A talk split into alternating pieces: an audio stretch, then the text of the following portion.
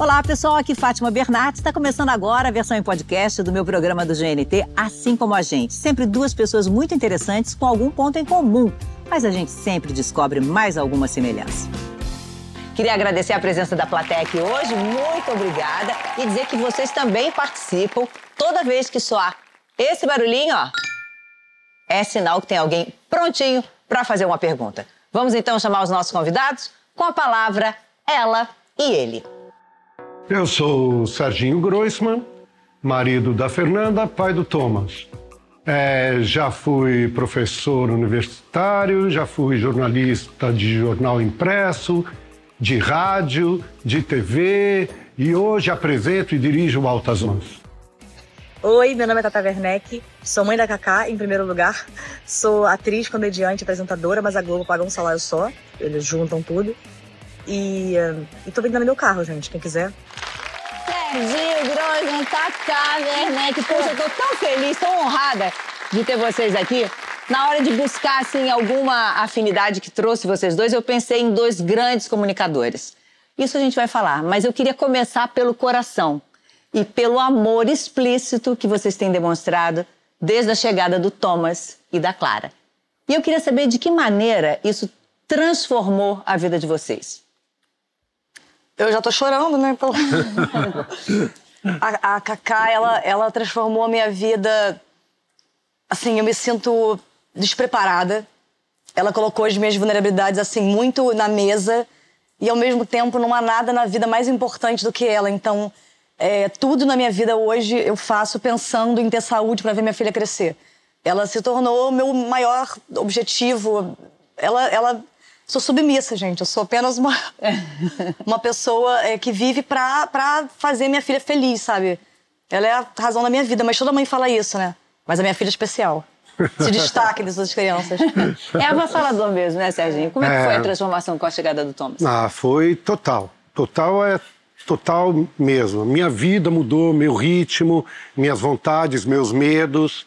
Apareceram coisas que nunca haviam aparecido. É, claro, não posso deixar de falar da Fernanda, uhum. que é, sempre trabalhou com amamentação, sempre pensou em ter um filho. E quando isso aconteceu para a gente foi assim incrível. E ela sempre foi muito teórica de várias coisas e agora colocando em prática está dando muito certo. Uhum. É um grande amor. Eu sempre adormecia duas, três da manhã. Hoje eu acordo seis e meia para levar ele para a escola junto com a Fernanda ver ele subir aquela rampa e depois, no final da aula, ver ele descer correndo para abraçar. Eu faço de tudo para que nesses dois horários eu esteja presente, pelo menos. Eu também, assim, cinco da manhã a gente se reveza, o Rafa e eu, para a gente dormir com ela. Eu quero que ela. A Cláudia Abreu me falou isso no Lady Night. ela falou: você tem que... sua filha tem que saber que ela pode contar com você a qualquer momento. Então é isso que eu tento passar para Cacá, que eu amo trabalhar, isso também é muito importante, é. né? Porque ajuda na criação, ela ter uma relação saudável com o trabalho. É, ela sabe assim, ela, ela fica com muita saudade de mim, chorava muito no começo e eu também, mas eu quero que ela saiba que a mamãe ama trabalhar, ama o que faz. Mas que eu tô o tempo inteiro pensando nela e que ela pode contar comigo a qualquer momento. Uhum. Teve um momento do clique, assim, para vocês dois, assim, não, chegou a hora, não dá mais pra, pra, atras, pra atrasar, pra adiar o ter filho, sempre foi um sonho? Eu, eu sempre sonhei em ser mãe e eu achei que eu não pudesse ter filhos, porque eu tinha endometriose. E eu tentei muito, sem o Rafa saber, engravidar. Durante nove meses, assim, eu fiquei tentando, tentando. E aí a minha médica na época falou: você não vai conseguir, porque você tem que operar. E aí quando eu marquei a cirurgia, eu engravidei. Falam isso, né? Quando você relaxa. É. E então eu, eu, eu tinha esse sonho, mas eu não conseguia imaginar quando que eu conseguiria parar para realizar esse sonho. Minha mãe também, que trabalha com educação há muito tempo e escreveu para Pais e Filhos durante muitos anos, ela falou que uma mulher que trabalha fora nunca consegue decidir exatamente. Agora é o momento de parar para ter a sua filha. E, mas aconteceu de uma maneira, assim, muito natural, não, tentei muito. Mas, não, mas... mas... é que às vezes a gente acha que é o melhor momento e não consegue naquele momento, é. acaba sendo em outro. Mas, assim, tem uma hora em que você diz assim: agora não vou mais evitar nada. Agora eu quero que, a, que aconteça quando for, quando for possível, né? Você, o que foi o seu clique? Porque Serginho foi pai aos 65. É. Algo muito especial aconteceu para que você decidisse Serginho que era... 65 já? Não, ele foi pai aos 65. Tenho... Serginho, você tá excelente. Me passa a dermatologista agora, que demais. Agradeço. Mas o tempo é o tempo. É o, o...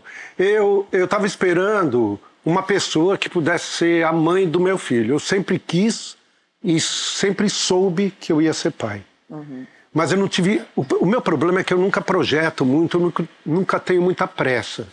E quando eu olhei, um tempo já tinha passado, mas eu não me afligi com isso. Uhum. Quando encontrei minha mulher, falei: ah, agora. é agora. E a gente já está há 15 anos casados.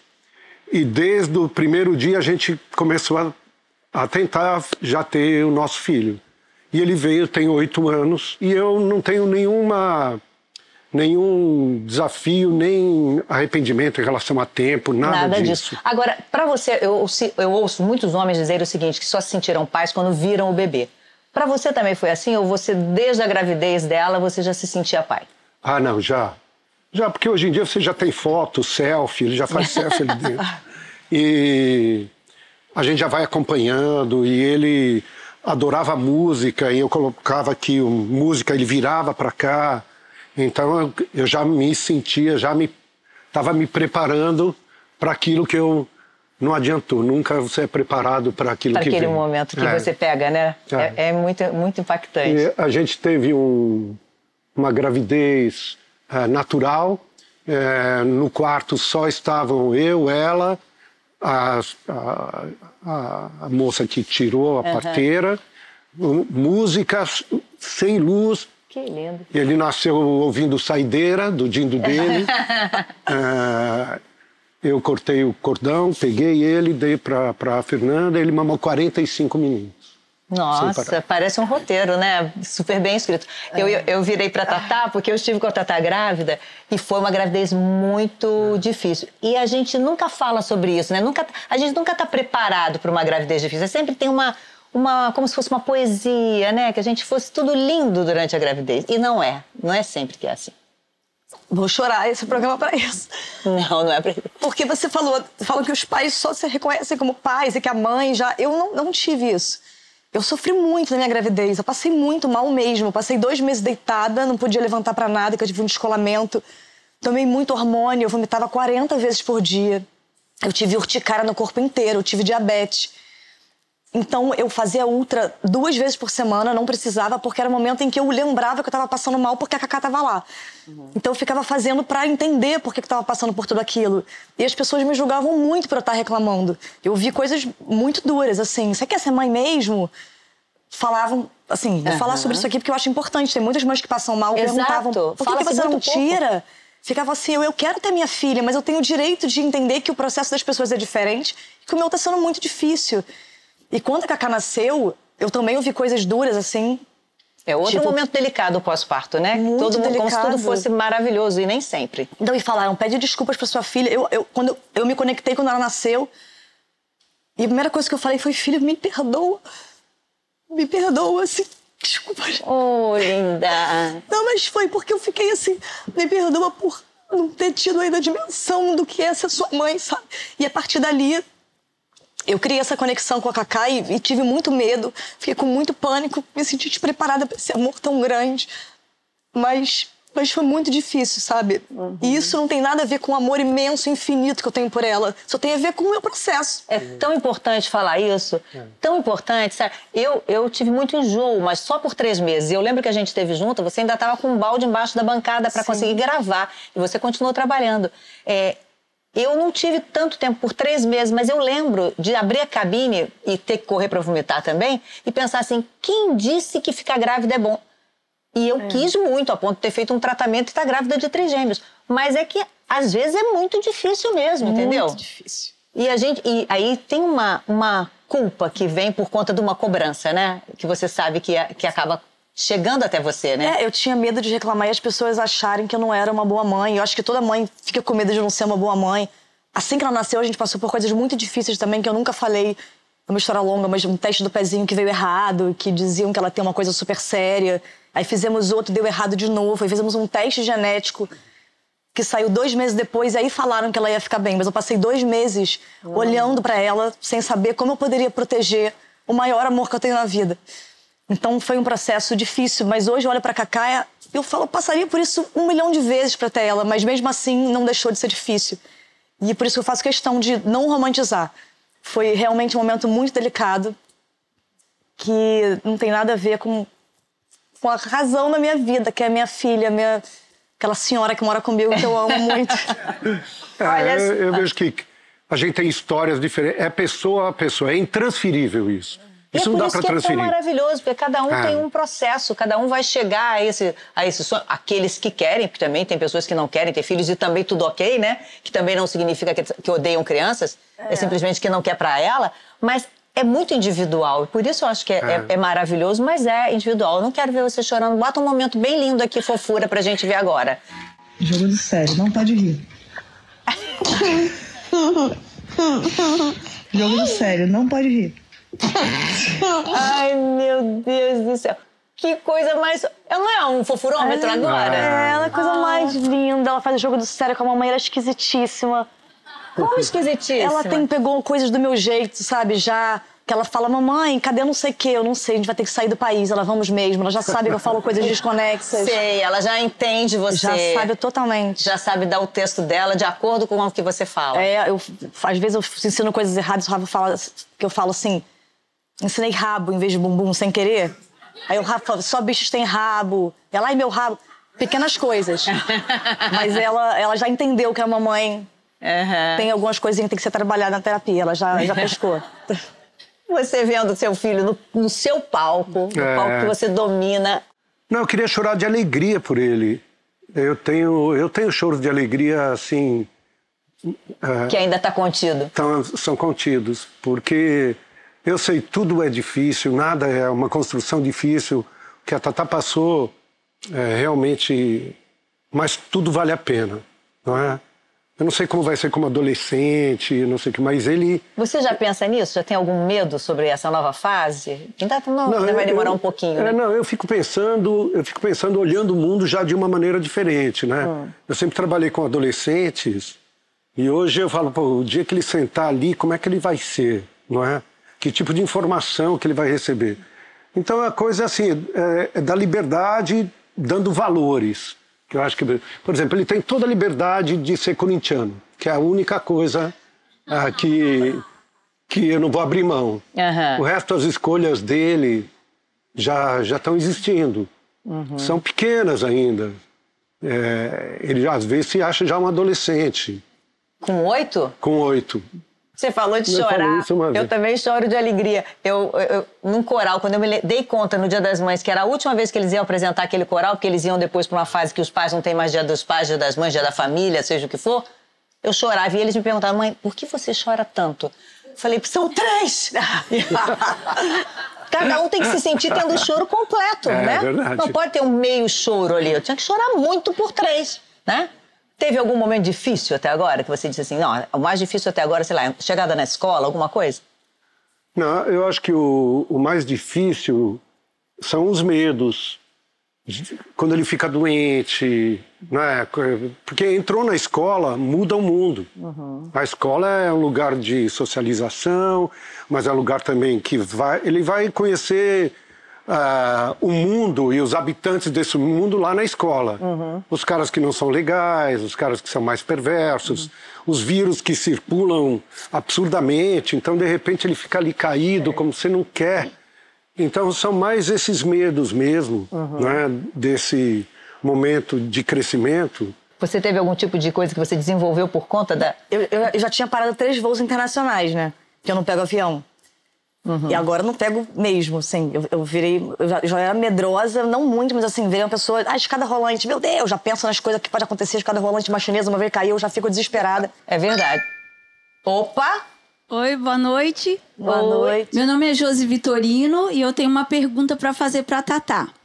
Eu fui criada pela minha avó e criança minha avó dizia assim: Josi, não briga na escola, não fica brigando. Respira fundo e pensa que isso é feio. Eu queria saber se tem alguma coisa que a mãe dela ensinou para ela e que ela passa dessa forma para a filha. Josi, né? Isso. Eu também fui criada pela minha avó. Minha mãe sempre trabalhou fora, mas a minha avó me criou também e ela me ensinou, acho que o meu bem mais precioso, que é ter muita fé. E se eu pudesse escolher uma coisa para ensinar a minha filha, seria para ela ser uma mulher de fé. Não é positividade tóxica, não, tá? Eu reclamo muito de tudo. Mas essa coisa de, sabe, de uma... Acreditar, Acreditar. em alguma coisa. É, então isso eu recebi da minha avó, Denguinho, que partiu tem um tempo, um ano e pouco, e foi lindo. E aí eu vi ela partindo, eu vi como a fé dela, eu falava, você tá com medo? Ela falou, medo? Eu vou encontrar Jesus, eu tô ótimo, assim, sabe, ali, aqu- aquela fé ali eu vi é, materializada. Então acho que eu quero passar isso pra minha filha, pra ela ser uma mulher de fé, acreditar que. Obrigada. E como, e como, e como que. Eu, agora eu que me emocionei. E como é que você é, consegue passar isso? Eu, eu, eu tenho, eu- minha fé é tão, é tão, assim, grande que as pessoas me zoam muito por isso, sabe? Eu tenho uma fé, assim, nas, nas coisas, das, pequenas coisas. Então, assim, eu tenho uma rotina de orações com a Cacá. Todo dia eu saio de casa e falo, mãe, vai e volta. Ela fala, em nome de Jesus. Então, é, antes de dormir, vamos agradecer o dia de hoje, Papai do Céu. Ela fica perguntando, Jesus é pai de Deus? Eu acho que são, é pai e filho. Mas um é pai do... Eu fico explicando assim, de uma maneira lúdica. Essa é a minha religião, obviamente ela vai escolher a dela. E é totalmente livre pra isso. E, mas eu fico explicando pequenas coisas, sabe? E não só dessa fé, mas assim, a borboleta que passa, ela sabe que é uma borboleta azul. Ela olha, filha, é, é um sinal bom, sabe? Eu fico explicando que pequenas coisas são sinais bonitos da vida. Eu quero que ela fique atenta a essas coisas bonitas, né? Porque a gente fica atenta a tanta coisa que não é, que a gente às vezes para de curtir os momentos assim. O Rafa ensina pra ela a cheirar as plantinhas, a ver, isso aqui é manjericão. Então a gente fica tentando ensinar essas coisas que a gente tinha e que hoje em dia não tem mais. E isso eu também chamo de fé. Acreditar nas pequenas coisas. Ela fez uma pergunta para a Tatá, eu acho que eu vou repassar para o Serginho, que eu achei muito boa. Tem alguma coisa da sua criação que você pensa é, em, em levar para o Thomas? É, eu. Meus pais. Meu pai veio da Romênia e minha mãe veio da Polônia.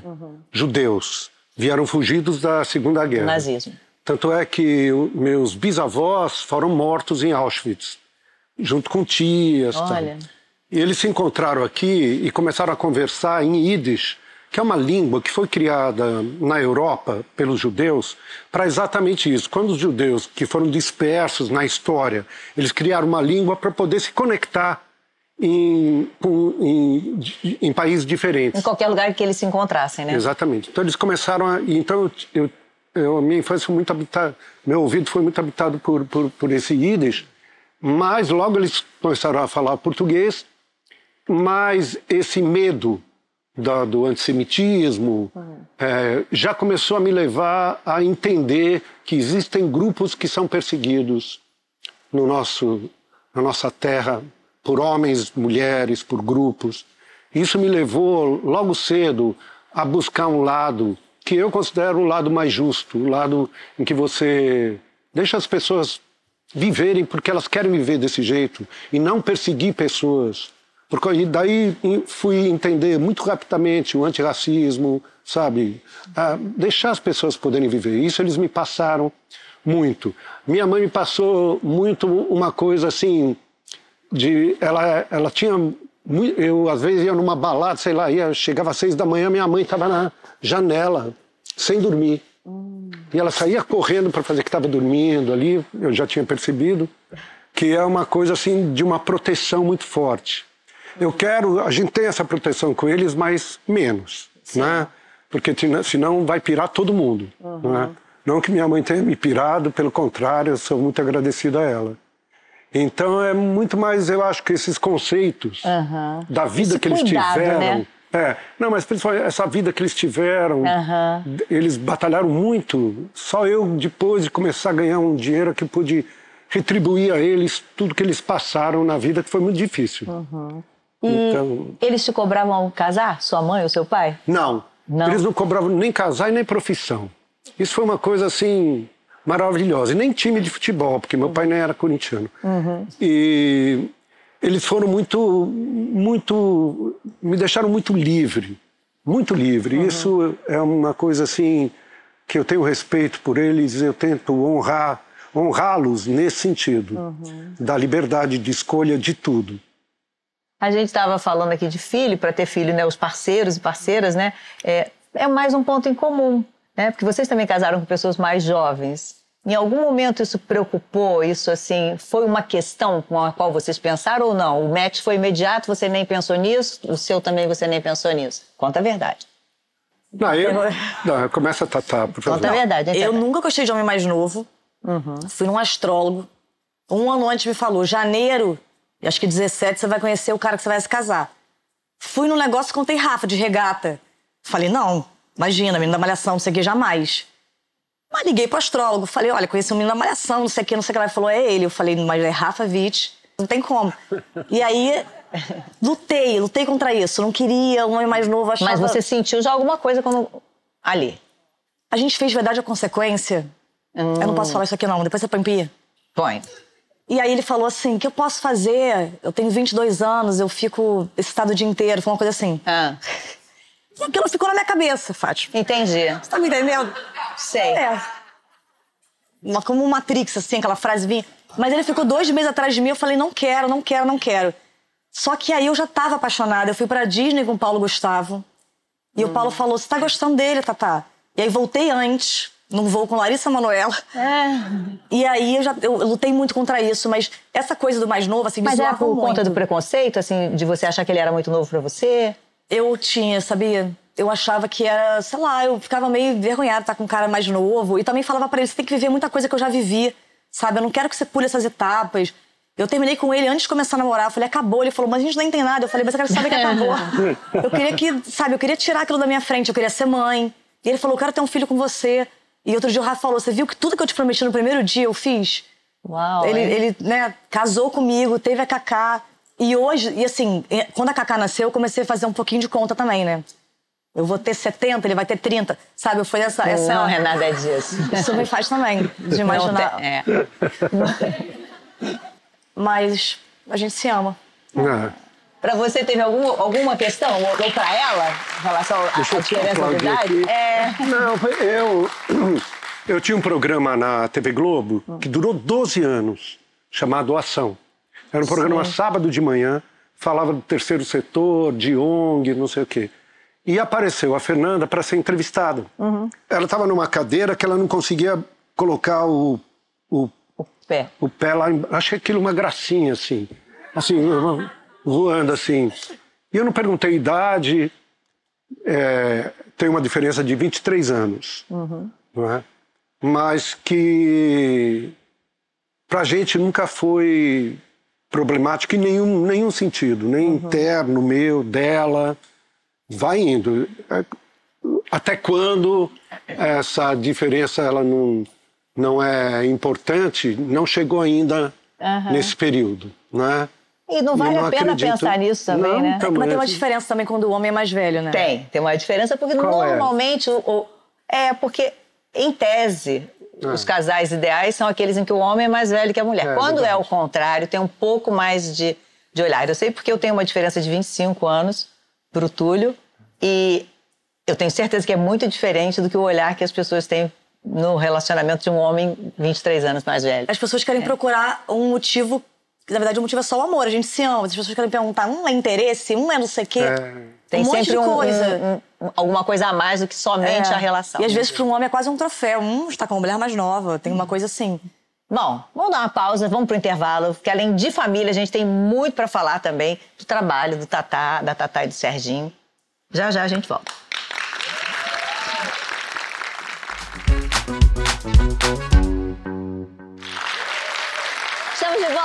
Com Tata Werneck e Serginho Grossman, dois craques da comunicação. E eu queria saber o seguinte: é, você começou a trabalhar com adolescentes, você já ia fazer 40 anos. O que, que te atraía neles? Por que, que você achou que esse era o seu público preferencial, não único, mas preferencial? Não, tem duas, duas histórias. Eu comecei a trabalhar com adolescente quando eu era adolescente. No- Ah, no- sim, como produtor É, numa escola. musical. no- Nos anos 70, onde tudo era proibido por causa da ditadura. E os artistas não tinham se apresentar. Daí eu fiz amizade com Caetano, Gil, eh, Cartola, Nelson Cavaquinho, João Bosco, Olha Gonzaguinha. Gonzagão, Belchior. Enfim, eh, Luiz Melodia. E de lá para cá, as coisas foram acontecendo de um jeito meio imprevisível para mim.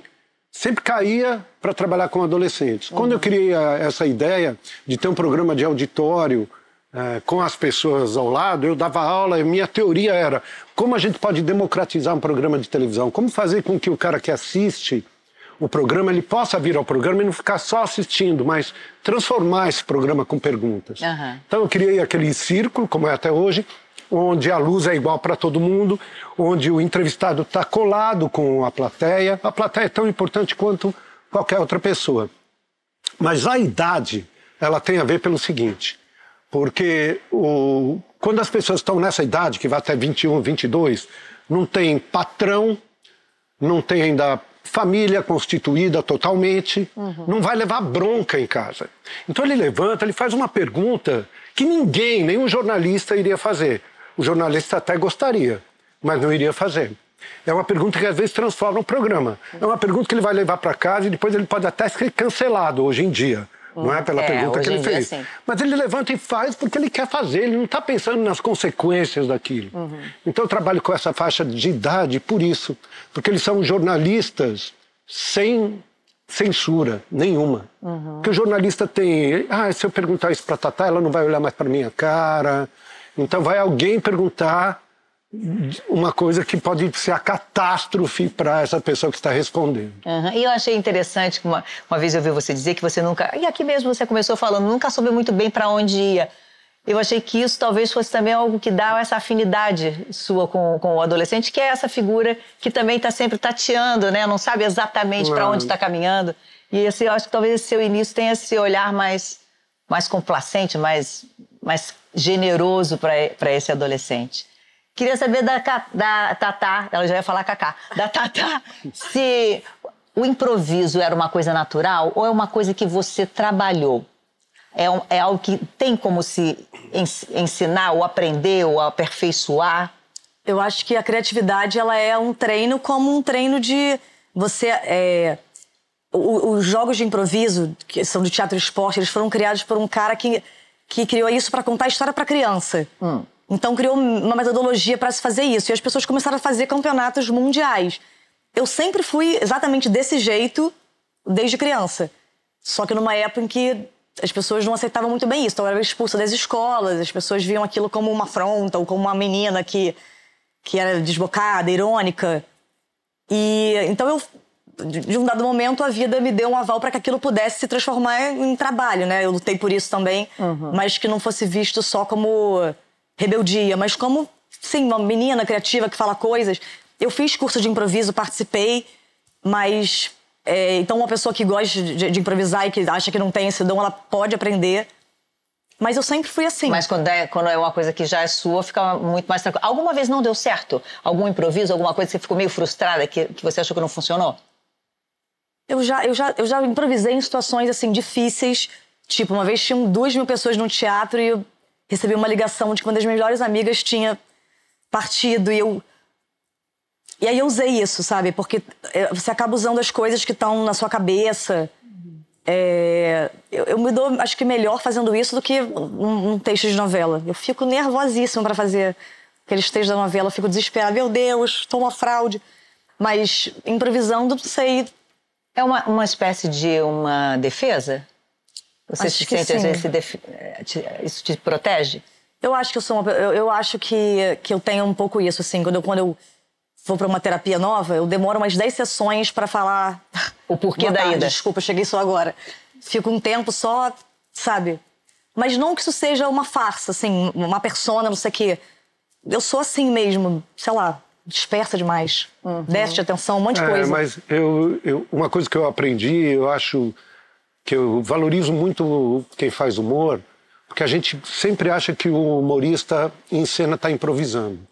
E ele é tão maravilhoso ator que a gente acha que ele está improvisando. E muitas vezes não tá, né? Não, na maioria das vezes não tá. Na maioria é um texto mesmo. A Tatá, quando a gente vê numa novela, a gente fala, ela está improvisando até em novela. E é um texto rígido ali. É o jeito, é a maneira. E ela tem isso. Seja improvisando ou não, ela está sempre improvisando pra gente. É Isso como se lindo. estivesse improvisando, né? É. Mas é porque. Opa! Opa! Quem quer fazer uma pergunta? Boa noite, Fátima. Oi, tudo Boa bem? noite, Tatá. Boa noite. Serginho. Ô, boa noite. Como é seu seu nome? Marcos. Marcos. Meu nome é Marcos, Marcos Melendes. Temos algumas coisas em comum.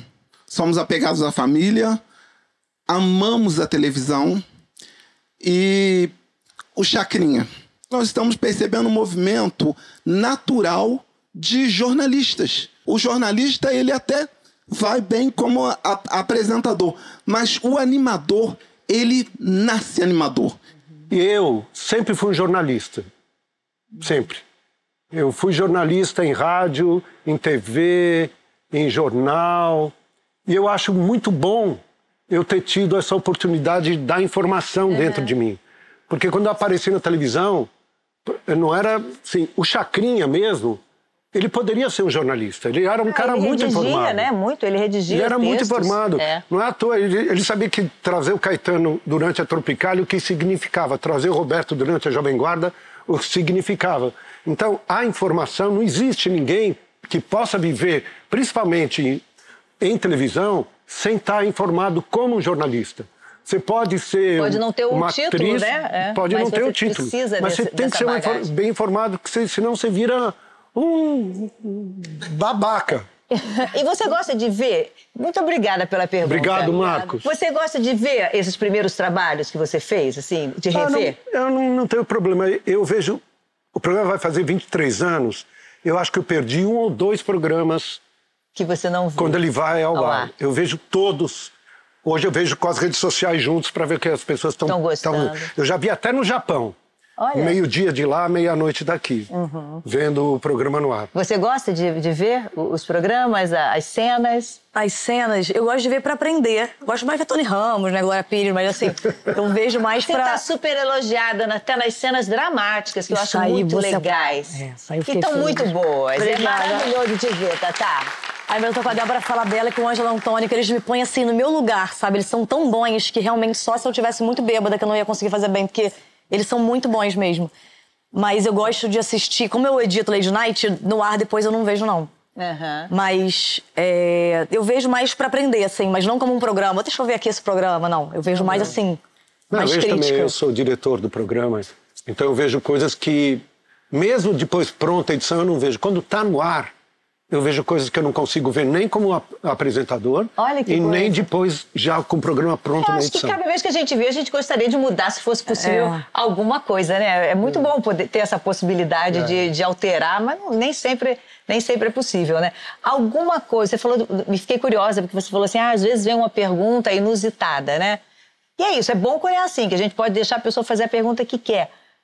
Aconteceu já alguma que te desconcertou e que você falou assim, acho que essa não vai dar nem para colocar no ar? Não, tem coisas que eu não posso falar, porque o programa era ao vivo, com a Roberta Close, por exemplo. Perguntas que eu. E teve uma pergunta que eu tive que repreender a, a plateia, porque a Luísa Erundina era prefeita de São Paulo. E uma garota levantou e falou assim: prefeita, será que a senhora não consegue fazer uma lei que impeça a vinda de nordestinos para São Paulo? Meu Deus. Para Irundina, que é uma nordestina. Eu falei: você passa o carnaval, já passa o carnaval no Nordeste, você lê Guimarães Rosa, você lê, sabe? Você gosta do Raul Seixas, hoje falaria da Pitt, você gosta. Porque é inacreditável essa pergunta, ela não vai ser respondida. Não é? Mas tiveram outras perguntas para o Fernando Henrique presidente, é, para o Collor depois do impeachment. Ele foi ao- Ele ao foi programa. ao programa e a primeira pergunta foi assim: é, como é que você se sente tendo roubado o povo brasileiro? Assim, ele, ele não gostou muito, tal, mas ele foi, ficou ali. O Paulo Maluf, enfim, pessoas já tiveram que enfrentar isso, que é isso que eu falei antes. A plateia levanta e faz uma pergunta.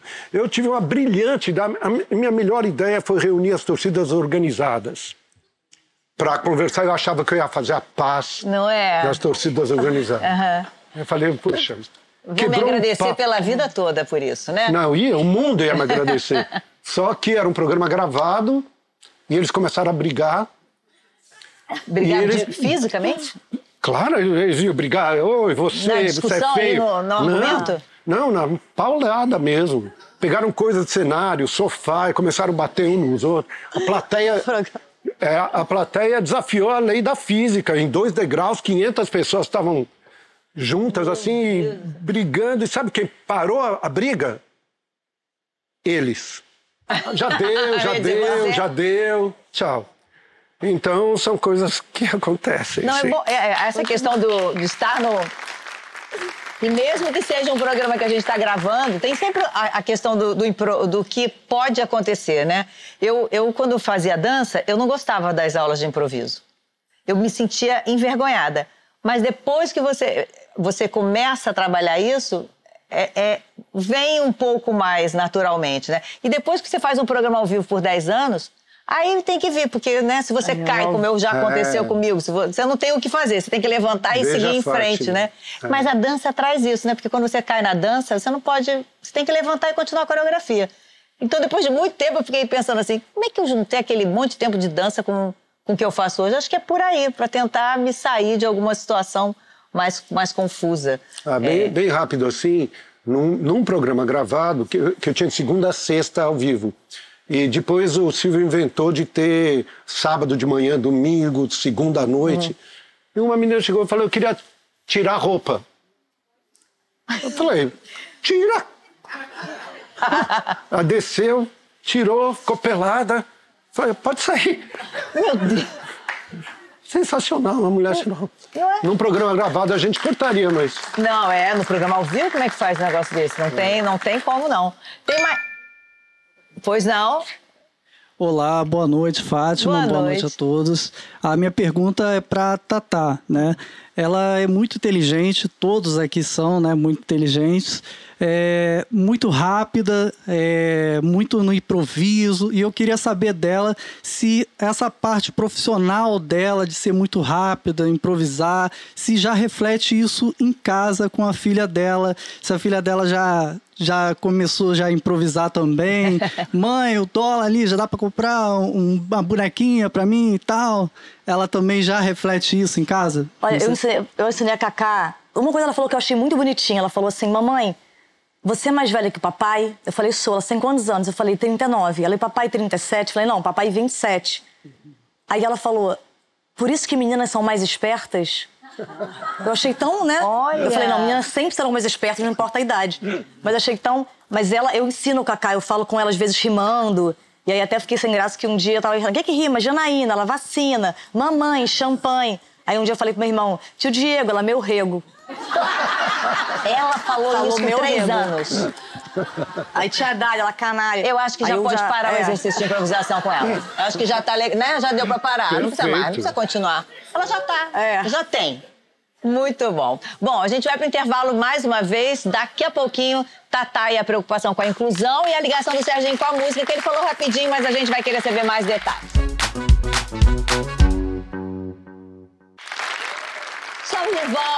Com Tata Werneck e Serginho Groisman.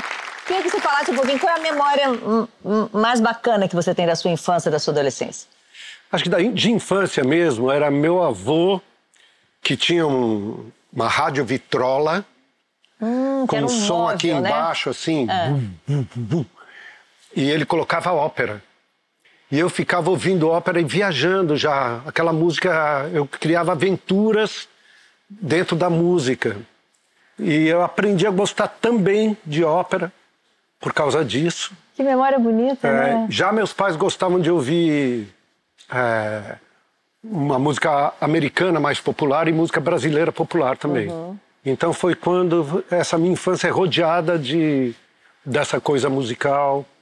Eu, até hoje, assim, eu- e o, o Thomas também. O Thomas às vezes fala assim, papai, põe música para eu dormir. Mas ele, assim como eu, às vezes quando tem insônia também, eu ponho o celular do lado. A música foi é, a minha inspiração de vida, assim. Você falou que na adolescência você levava, por conta da ditadura, uma série de artistas hoje com um nome né, enorme. É, você lembra. Eles lembram desse seu momento com eles? Lembro, Lembram? lembro. Eu, se Qual você te deu mais trabalho? Me conta. Trabalho, eu, Mais olha, difícil. Porque assim, eu tinha um Fusca totalmente ile- ilegalizado, assim, eu não, não, não renovava nada. Meu Deus. Hoje seria assinatura, quase que eu falei, não renovei a assinatura do carro. E uma vez eu, eu levei o PIB do samba no carro, estava atrás. Na frente estava o delegado da Mangueira, que é o maior Nossa, passista. maravilhoso, E mestre atrás, Sala. espremido, estava Cartola, Nelson Cavaquinho, Dona Zica e Clementina de Jesus. Meu Deus do céu! E aí eu lá no carro, assim, me deu um negócio, falei assim, se eu bato esse carro, Meu Deus o que céu. acontece comigo e com a música brasileira? E se eu bato esse carro, morre todo mundo, menos eu? E comecei a ter Meu um monte Deus de do coisa. de Daí eu brequei e fui a 10 por hora, assim. E a Clementina, ô meu filho, por que, que você tá andando tão devagar? Eu falei, "Vê, vocês têm que chegar Eu tenho bem. que garantir que vocês cheguem todos vivos, Vivos. né? Cacá, ó, meu Deus, Pode chamar de só Cacá. chamo você de Cacá, mas que coisa! Mas todo mundo chama, pode chamar. Não, não eu mudo no cartório. Eu vou ficar... ca- Pô, pô, Chama, eu prefiro. Olha só, você nunca teve dúvidas? Serginho, olha só, Serginho fez é, história, fez Direito. direito, jornalismo. jornalismo. pensou em fazer cinema e ele disse que os pais tudo na- tranquilo. Você teve esse, é, ou foi direto pro teatro? Bom, pequenininha você já fazia curso de teatro. É. Acredito até que seus pais tenham colocado para você ver se acalmava, É. centrava um pouco as ideias. Eu, eu desde assim, tem vídeo meu com três anos, sempre soube que eu queria ser atriz. Mas minha mãe fez uma coisa que eu acho tão importante. Ela, ela sempre falou, filha, eu quero que você trabalhe com o que você gosta. Porque tem essa coisa da pressão dos pais, de, Aham. ah, tem que ser ela. Se quiser fazer origami, qualquer coisa, você tem que fazer o que você gosta. Você não vai ser feliz de outra maneira. Porque ela largou o emprego que ela ganhava muito mais pra ser jornalista, que era o sonho dela. Aham. E escritora. E a gente se endividou inteiro, porque a gente não tinha dinheiro. Mas assim, ela foi atrás do sonho dela. E, mas eu fiz desenho industrial, publicidade, jornalismo e fiz artes cênicas. Eu fiz abri umas frentes também, porque eu ficava com medo de não conseguir criar uma família, sustentar. Mas eu sempre soube que eu queria ser atriz. Se eu não fosse atriz, eu seria só infeliz, assim. Eu sempre soube que eu queria trabalhar com isso. Até porque você desde cedo também teve um grupo de teatro, Sim. que era, inclusive, a gente já uma vez falou um pouco sobre isso, até no encontro. É, será que é porque a sua mãe trabalhava, a, a mãe dela, o Sim. primeiro, eu- meus filhos têm um livro sobre síndrome de Down, É. é, que ela escrevia para criança com cuidado de- da, Uhum. da inclusão. Isso esteve muito presente na sua infância? Super. Minha mãe, ela, ela era jornalista, ela fez uma matéria sobre síndrome de Down e viu que não tinha nenhum material para leigo sobre o assunto. Então, se uma mãe tivesse um filho com deficiência, tinha uns livros para médicos, mas não tinha nada que falasse com essa mãe. Ela criou um banco de dados, não tinha esse negócio de computador, não sei o quê, com todas as pessoas com síndrome de Down que nasciam. E a gente começou a ver, você chamava assim pra peça, todo mundo tá convidado, todo mundo, mas não é uma peça acessível, não tem intérprete de Libras, não tem audiodescrição, então a gente tá excluindo uma galera, sabe? É, Deixa eu só então- dar o nome da sua mãe, né? Cláudia, Cláudia Werneck, Werneck. que a gente tá falando dela, mas a gente não falou o Minha nome. mãe é maravilhosa. É obrigada. maravilhosa mesmo. Ela é, incrível. E aí a gente criou o primeiro grupo de teatro totalmente acessível para pessoas com deficiência. Então a gente fazia espaços acessíveis, gratuitamente, e aí tinha audiodescrição, material em braille, intérprete de libras. E esse grupo que eu acho muito legal é que eu já saí dele há um tempo, mas ele já tá, sei lá, na décima formação. Um projeto que é muito maior do que a gente criou, ele continua. Ah, era isso que eu queria saber, se ele continua. Que Continua. bacana. Porque não é fácil, né, você colocar todas essas... ma- Mas é tão necessário, né? Fala, eu já quê? tive no teatro É. com audiodescrição e com... É, é, é tão emocionante. É, A, a peça ganha uma outra dimensão para todo mundo. É. Mas no início eu imagino que era assim... Mas será que não vai distrair colocar alguém para fazer audiodescrição ali? Deve surgir esse tipo de conversa, né? É, Se você improvisasse, aparecia lá, dava que você tinha errado porque estava escrito. Aham. Mas isso faz parte do espetáculo. Com certeza. E a verdade é que o espetáculo não de- deveria ser pensado sem isso, né? Então a gente se acostumou com algo que é errado, simplesmente. Está tirando o direito de um monte de gente de ir ao teatro. Então a gente pensou no espetáculo como ele deve ser, acessível. Aí perguntavam, mesmo que não tenha uma pessoa com deficiência, mesmo que não tenha, ela tem o direito de comprar ingresso e não ir, ela tem o Sim. direito de se sentir. De em cima da hora decidir? É, de não gostar da peça e sair. É, tem e direito talvez de tudo. até de falar, não vou porque não tem. Exatamente. Então a gente faz uma peça que é ali pra todos. Eu vou usar o nome do programa para perguntar para vocês se, assim como a gente, porque eu já fiz isso e muita gente faz, vocês já se preocupam com o que, que o Thomas e a Clara vão ser. Olha, eu sempre quis. Posso. Com certeza. Eu sempre quis ter uma menina porque eu queria que, que ela escutasse coisas diferentes de algumas coisas que eu escutei. Mas eu sempre escutei dos meus pais que eu deveria ser aquilo que eu quisesse. Então, assim, a Cacá, eu queria que ela fosse o que ela quisesse. Mas ela fala que quer ser comediante. Comediante bombeira. Não sei como é que vai conciliar, mas ela gostaria. Mas fica tranquila, minha filha queria ser uma delas queria ser princesa ou fazedora de sucos. Ah, vai mudar, ainda vai mudar um Essa pouquinho. princesa é muito.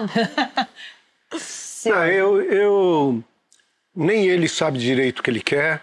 Assim como eu, quando tinha idade, ele queria ser bombeiro. Uhum. Ou super-homem, que, que é um jornalista que voa. Aham. E, então, eu não tenho muita ah, Expectativa, ansiedade, ansiedade. nem expectativa. Eu quero que ele seja um cara legal. Quero que ele seja, sabe, seja um, um menino bom, um homem bom, não é? um cara que é, faça bem para as pessoas. Isso é uma coisa que eu, a Fernanda, a gente tem falado muito, que é assim, olha, não vai machucar ninguém, nem com palavras, nem com, com gestos, porque isso não é legal. Que bacana. A violência não. É, são esses conceitos. O que vai ser, eu acho que até a Fernanda fala assim, ele vai ser uma coisa que ainda nem existe. É verdade. O que é, muito possível de acontecer, não é? Com certeza. Talvez uma profissão que a gente nem saiba que, vai, que existe. Uhum. Então eu quero que ele seja um cara bacana, que tenha felicidade na vida e que trate bem os outros. Vou torcer para eles serem como vocês. Ah, Agora, olha só. A gente começou o programa você dizendo quem você é, você dizendo quem você é. Agora eu queria que você, Tatá, dissesse que depois dessa nossa conversa, quem é o Serginho para você? Achei tão bonito você falar jornalista que voa. Pra mim, você é um jornalista que voa. Porque bonitinho. Você... Eu amo no seu programa. Você tem é um espaço muito democrático mesmo. A gente se sente tão bem. E você passou por tantas fases da minha vida. Realmente, assim, você, eu, você é uma pessoa meio sem idade. Um jovem que fala com todo mundo. Um cara sábio. Então, pra você, você é o meu jornalista que voa. Ah, que lindo. Lindo! Quem é a Tatá para você, Serginho, depois Não, dessa conversa? Tatá, eu queria falar antes de falar sobre a Tatá, que uma vez eu cheguei em outubro, eu faço um programa infantil, a plateia infantil. Dia ela foi lá e tirou foto com as crianças. Essa foto tá tá tá fixa no cenário. E às vezes as pessoas falam: "Quem são aquelas crianças ali?" e olham, tem a Tatá, mas ninguém repara que a Tatá, ela é meio Zelig do Woody Allen, que vai se transformando. Eu vejo muito isso nela. É uma pessoa muito carinhosa, muito sensível e de humor maravilhoso. Maravilhoso.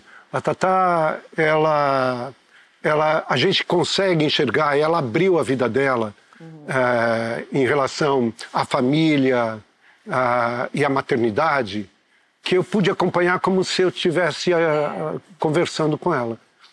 E, e tudo que ela fez e faz tem muita eh, sensibilidade e também muita alegria, porque a gente precisa de pessoas como a Tatá, que mesmo na diversidade fazem a gente fazer assim. Sorrir. Eu sou mais um Buster Keaton, que é o cara que não ri.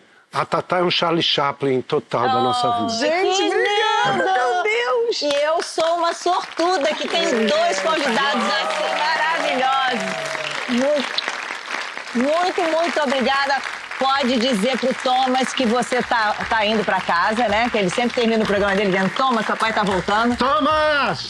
Tô indo pra casa aí te, te abraçar absurdamente com a Fernanda, meu amor. Gente, a gente termina por aqui. Na próxima semana a gente tá aí de volta com mais Assim Como a Gente. Muito obrigada pela companhia. Um beijo, obrigada, plateia. Obrigada.